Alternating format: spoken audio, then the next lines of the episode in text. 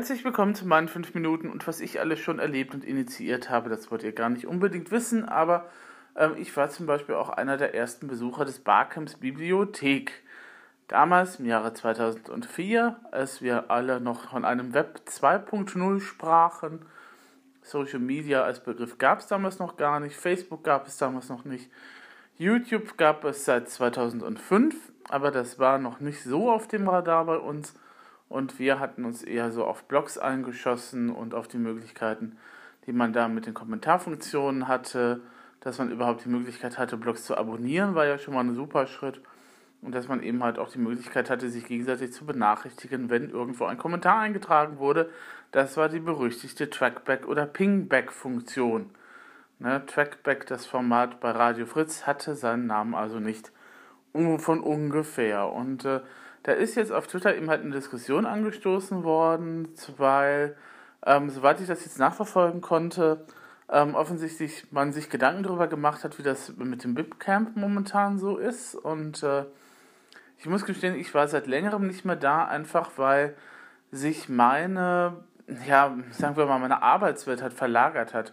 Also natürlich, ich war eben halt, ich habe ja bekannterweise, ich wiederhole es auch immer wieder gerne, eine Ausbildung gemacht zum Assistent an Bibliotheken.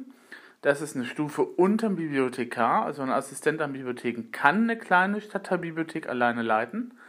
Ähm, und habe dann halt angefangen, halt nochmal zu studieren in Köln und ähm, während der Zeit ist dann halt sozusagen die erste Welle dieses Mitmach-Webs eben halt entstanden, ne? dass man gesagt, gesagt hat, okay, wir haben zwar die Foren, die noch da sind und äh, dass wir uns da untereinander vernetzen können. Foren waren damals wichtig, 2004, 2005, aber was anderes gab es ja noch gar nicht. Und ähm, wir haben zwar auch noch mal Newsletter und E-Mail, das war damals auch schon eingeführt. Und, aber wir haben jetzt auf einmal die Möglichkeit, eben halt auf einer Webseite direkt zu antworten wenn man sich vielleicht noch mal daran erinnert, und ich glaube, etliche werden das tun, so um das Jahr 1998 herum, als ich das erste Mal online war, gab es viele Webseiten, die einfach starr in HTML programmiert waren. HTML hatte nun zwar die Möglichkeit, dass du eben halt einen Link angeben konntest, die, wo du deine E-Mail hinschicken kannst. Das kann man heute ja auch noch mal auf diversen Webseiten halt tun. Man klickt einfach was an und dann geht das Mailprogramm auf. Ähm, aber mehr war das dann auch nicht. Allenfalls, und ähm, das haben wir im fantastischen Bereich damals auch genutzt, eben halt zum Austausch und zum Kommunikationstausch, ähm, war eben halt Fo ein Gästebuch. Das gibt es heute gar nicht mehr. Ich kenne keine Webseiten mehr, die ein Gästebuch haben. Ähm, wo man sich dann eben halt eintragen konnte und wo man halt dann nochmal sagen konnte, okay, diese Webseite gefällt mir total gut oder auch nicht. Und ähm, in der SF-Szene hatten, hatte sich so eine kleine Gruppe rausgebildet, die damals halt ähm, auf einer Webseite tatsächlich das Gästebuch eben halt dazu benutzte, um sich unter um untereinander zu diskutieren. Also wir haben das Gästebuchformat praktisch als kleine eine Art von Mini-Forum eben halt missbraucht. Ähm, es gab daneben eben halt auch nochmal die normalen Foren. Also wenn ich jetzt mal in die Warte des SF-Fans gehe, der ich damals ja war und ähm, da war, ich war sehr, sehr rege in dem Fandom damals. Ähm, dann gab es eben halt zu so den ganzen Heftroman-Serien eben halt die Bastei-Foren, wo man eben halt regelmäßig reingeschaut hat. Na, aber es gab noch nicht sowas wie, dass du eine E-Mail bekommst, wenn ein neuer Beitrag irgendwo online ist. Du musstest immer per Hand eben halt nochmal gucken. Ähm, du hattest die einzelnen Stränge, du musstest dann eben in die einzelnen Unterabteilungen gehen. Ähm, du hattest die einzelnen Dok Dokumentar- und Diskussionssachen ähm, diese Forensoftware zeigte dir zwar immer, wenn ein neuer Beitrag irgendwo zugesteuert war, dann war das entweder fett markiert oder man konnte auch direkt den, den neuen äh, Titel sehen und direkt dann eben halt anklicken dann sprang man eben halt direkt zum, zum Ort, wo eben halt der neue Beitrag eben halt dann geschrieben worden war, aber mehr war das auch nicht. Ne? Man konnte sich anmelden, zwar die E-Mail hinterlassen, aber so eine Nachrichteninstallation, dass man eben halt sagte, okay, es ist ein neuer Beitrag da, guck doch mal ins Forum rein. Ähm, so wie heute das bei Facebook ja Usus ist, wenn man eben halt oben auf die, was ist es mittlerweile, Glocke, früher war es die Weltkugel, eben halt geht, ähm, dann sieht man ja, dann wird einem automatisch angezeigt, es gibt neue Beiträge oder irgendjemand hat bei dir kommentiert oder irgendwas, jemand hat was Neues online gestellt. Das gab es damals alles noch nicht, 1998 bzw. 2004. Und ähm, damals ähm, war es halt so, dass der Begriff des Web 2.0 aufkam. Und Web 2.0 ähm, das muss man nochmal ganz stark abgrenzen von Social Media an sich, war damals eine Revolution, weil es eben halt eine Partizipation ermöglichte. Das heißt, man konnte auf einmal auf einer Webseite etwas hinterlassen, man konnte auf einmal Dinge auf der Webseite tatsächlich dank JavaScript damals eben halt hin und her schieben tatsächlich. Also wenn man sich zum Beispiel NetVibes eben halt mal ins Gedächtnis ruft, das ist noch so ein, so ein typisches Teil aus der Ära, wo man eben halt für die einzelnen RSS-Feeds, die man reinpacken kann, so kleine Kästchen eben halt hat und diese Kästchen kann man auf der Homepage hin und her schieben, wie man das möchte. Ja, das gibt es heute als Feature auch nicht mehr unbedingt. Also habe ich jetzt letztendlich auch nicht mehr gesehen. Abgesehen mal von irgendwelchen zackigen Buttons und irgendwelchen wunderbaren schrägen Schriften, die wir damals alle verwendet haben, um das Jahr 2004 rum. Und äh, Bibliotheken haben dann tatsächlich, also einige aus den Bibliotheken waren dann eben halt Vorreiter und haben gesagt, okay, das ist jetzt eine neue Technologie. Und wir als Bibliotheken müssen dann, weil wir jetzt im Zeitalter eben halt des Digitalen angekommen sind, damals war es ja dann auch so, dass die Bibliotheken so allmählich dann umstiegen auf die elektronische Datenverarbeitung beim katalogisieren. Also in meiner Ausbildung war das noch so, dass ich ähm, das äh, Computerprogramm bedient habe, das wir da in der Stadtbibliothek haben hatten.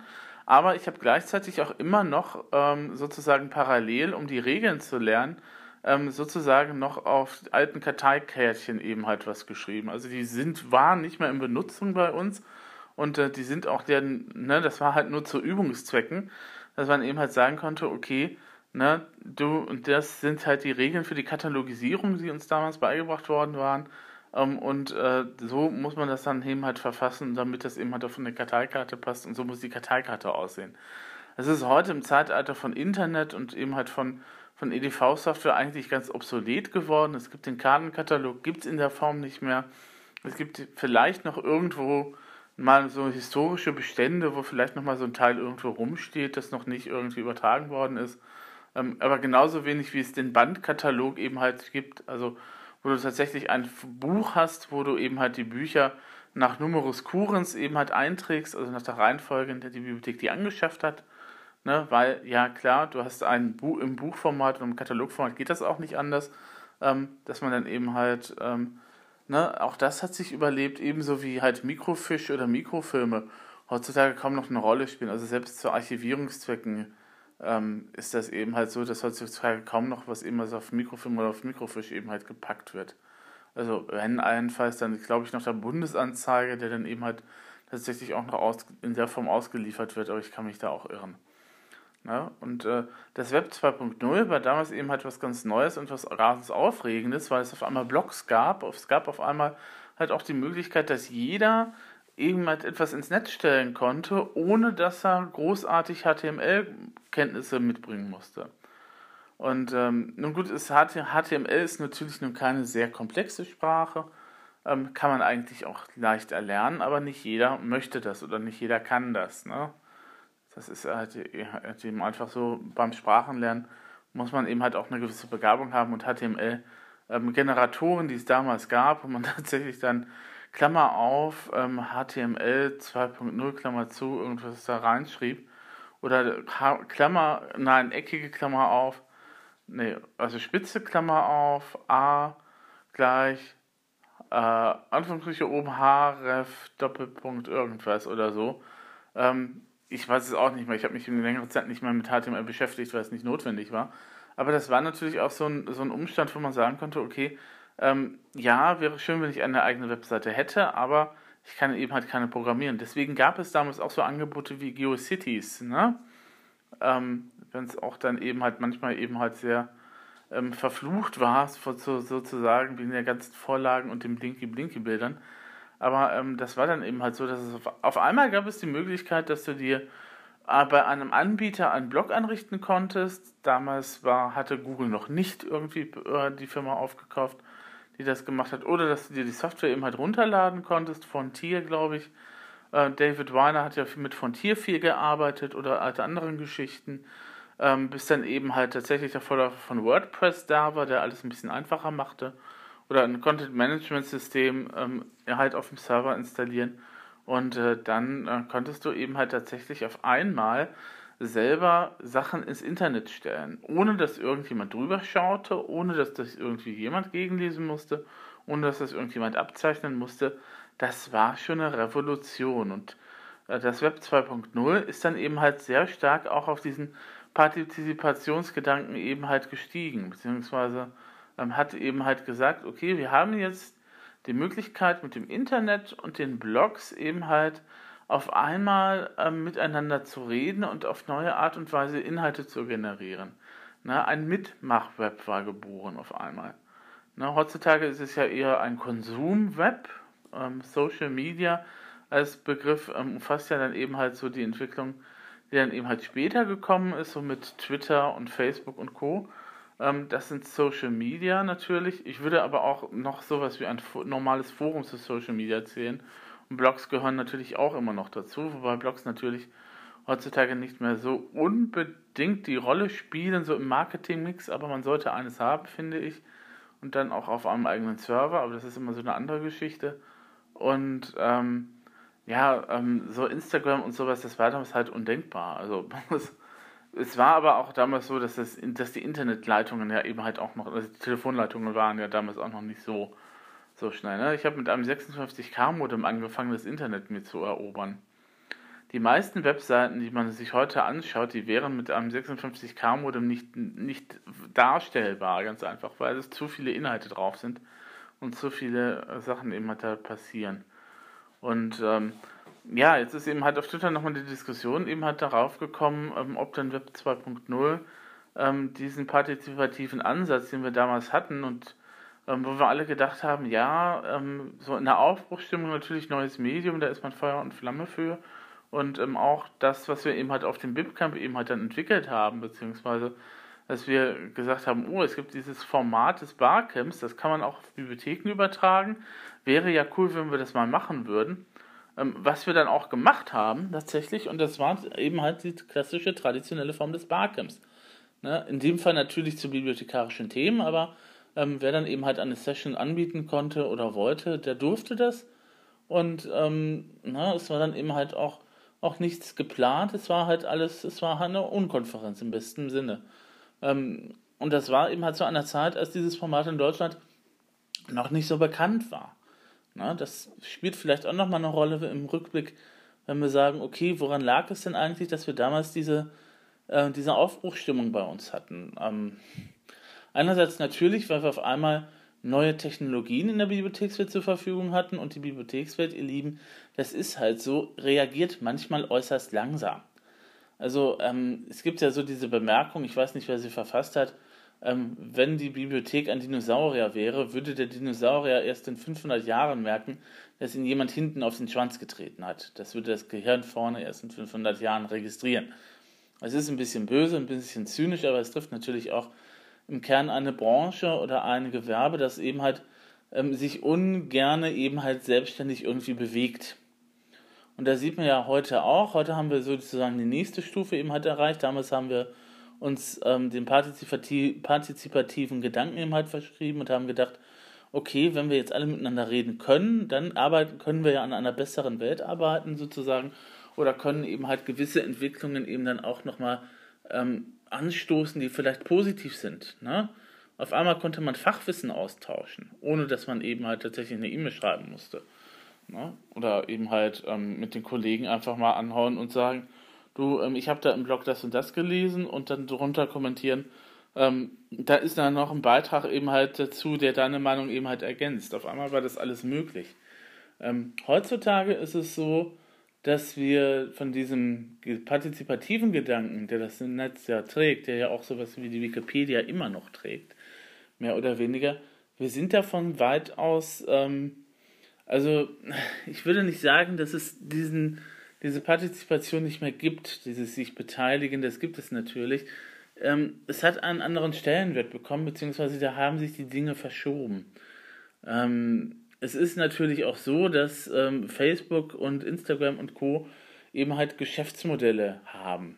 Und ähm, die sind daran interessiert, dass sie Geld verdienen, auch natürlich. Ne? Sie stellen natürlich eine Plattform zur Verfügung, wo wir uns austauschen können, wo wir unsere Gedanken jemand reinschreiben können. Und äh, das natürlich in einer Art und Weise, die eben halt auch sehr schnell passiert. Also damals in einem Blog, na, da konnte es auch schon ein bisschen ein paar Tage dauern, bis du eben halt einen Kommentar eben halt bekommen hast oder eben halt auf einen Kommentar geantwortet hast. Dann hast du dir aber, und das ist eben heute anders, du hast dir dann eben halt die Zeit genommen, diesen Kommentar auch einigermaßen gut zu formulieren, beziehungsweise nochmal eben halt drüber zu gucken und zu, nachzudenken und zu sagen, okay, ähm, ich müsste diesen Satz vielleicht doch nochmal anders formulieren. Ne? Also man hat, brauchte, man hatte nicht diesen Zwang der Sofortreaktion, die heute da ist. Ne? Also wenn ich eine WhatsApp-Nachricht bekomme, dann erwartet das Gegenüber automatisch, dass ich dann sofort antworte. Und äh, wo ich dann auch sagen muss, da muss ich auch Grenzen einziehen heute und sagen, nein, ich beantworte das jetzt nicht sofort, weil ich erstmal drüber nachdenken muss, was das eben halt für mich bedeutet oder wo ich eben auch erstmal nochmal Informationen eben halt suchen muss. Ne, das ist dann im Auge des anderen etwas unhöflich, aber ähm, das ist halt so eine Geflogenheit, die ein bisschen eben halt auch zu diesem, ähm, vielleicht auch zu diesem, ja, zu diesem Unwohlsein, das wir eben halt momentan im Netz haben, dieser Hasswelle, und diesem äh, ganzen Gedönse eben halt verspüren. Abgesehen mal davon, dass ja auch festzustellen ist, dass ähm, gewisse Studien da auch festgestellt haben, dass Social Media bei uns ja eher mal halt nicht von der von, unbedingt von Leuten genutzt werden, die wirklich viel auf dem Kasten haben, sondern eben halt eben mehr von Leuten, die eben halt, ja, sagen wir mal so am unteren Ende des Geisteszustandes angesiedelt sind oder des IQs. Ähm, das ist halt so. Und das merkt man auch in gewissen Diskussionen oder in gewissen Sachen eben halt sehr, sehr, sehr häufig und sehr, sehr, sehr oft. Ähm, na gut, Bibliothek 2.0, dieser Gedanke dieser Bibliothek, die sich jetzt öffnet, ähm, die auf alle Fälle eben halt da ist für ihre Benutzer, ist ja sozusagen mehr oder weniger das, was ich immer so als Plattform eben halt bezeichne. Also ähm, als Plattform, an die man dann sich andocken kann. Und ähm, Bibliothek ähm, muss auch heute wieder zu einer Plattform werden, beziehungsweise hätte eigentlich nicht aufhören sollen, eine Plattform zu sein, an der man sich eben halt andocken kann mit den unterschiedlichen Wünschen und Bedürfnissen, die eine Stadtgesellschaft halt hat. Na, heutzutage reden alle über, über Fake News.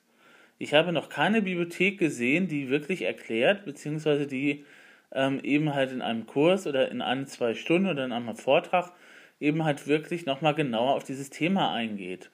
Ne? Und es gibt genügend politisch motivierte Bibliotheken oder Stiftungen, die in Bibliotheken, die dann auch eine Bibliothek haben, ne? die Böll-Stiftung oder sowas, ähm, die macht ja regelmäßig auch solche Sachen klar, aber eigentlich müsste das auch die kleine Stadtbibliothek vor Ort mehr oder weniger leisten können, dass sie sagt, ähm, wir geben euch jetzt ein bisschen Orientierung oder wir bringen euch noch mal ein paar Dinge bei. Zum Beispiel, wie erstelle ich einen Podcast?